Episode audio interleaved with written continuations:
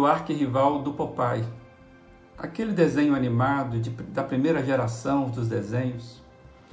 E o nome caracterizava bem aquele personagem que era bruto em todos os aspectos. Né? O Brutus se alimentava de brutalidade, portanto, era resultado do que se alimentava.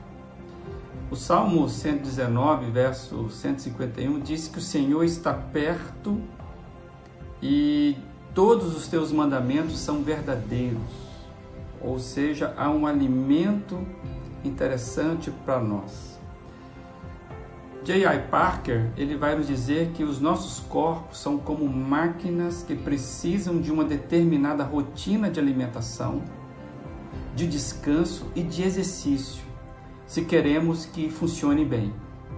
O corpo está sujeito a perder a capacidade de funcionar de modo saudável se ele for abastecido com combustível errado, álcool, drogas, veneno né? E o corpo vai se vai emperrar de vez quando chegar a morte física.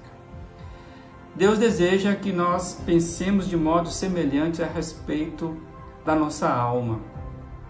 Nós fomos feitos para manifestar a imagem moral de Deus. O ser humano foi criado para expressar a imagem moral de Deus. Isso quer dizer que as nossas almas foram designadas para funcionar de, um, de uma maneira.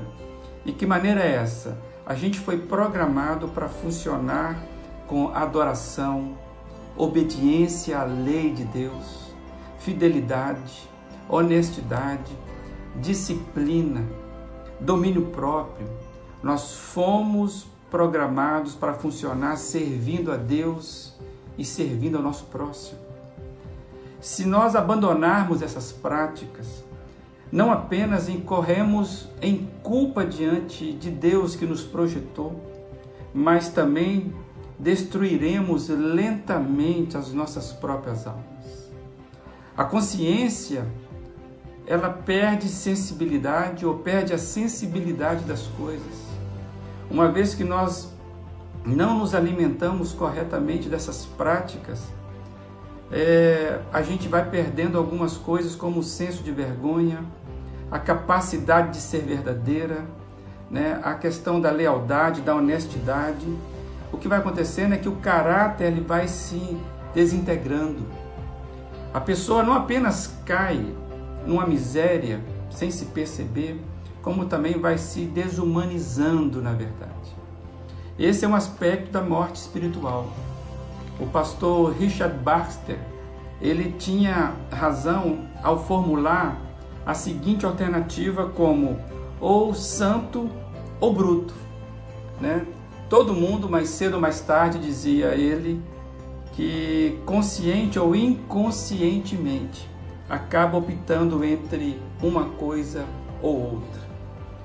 Ou seja, optamos pela vida de santidade, nos alimentamos daquilo que Deus nos deixou, ou nos tornaremos os brutos, né, como o desenho animado.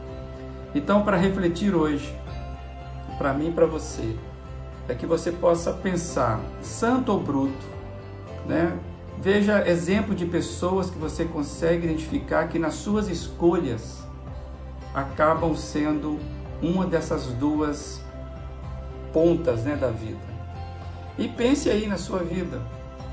Você consegue identificar quais das suas escolhas têm sido de santo e quais têm sido de bruto?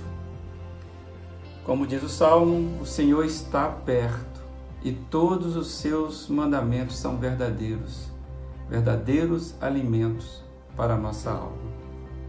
Que você tenha um bom dia.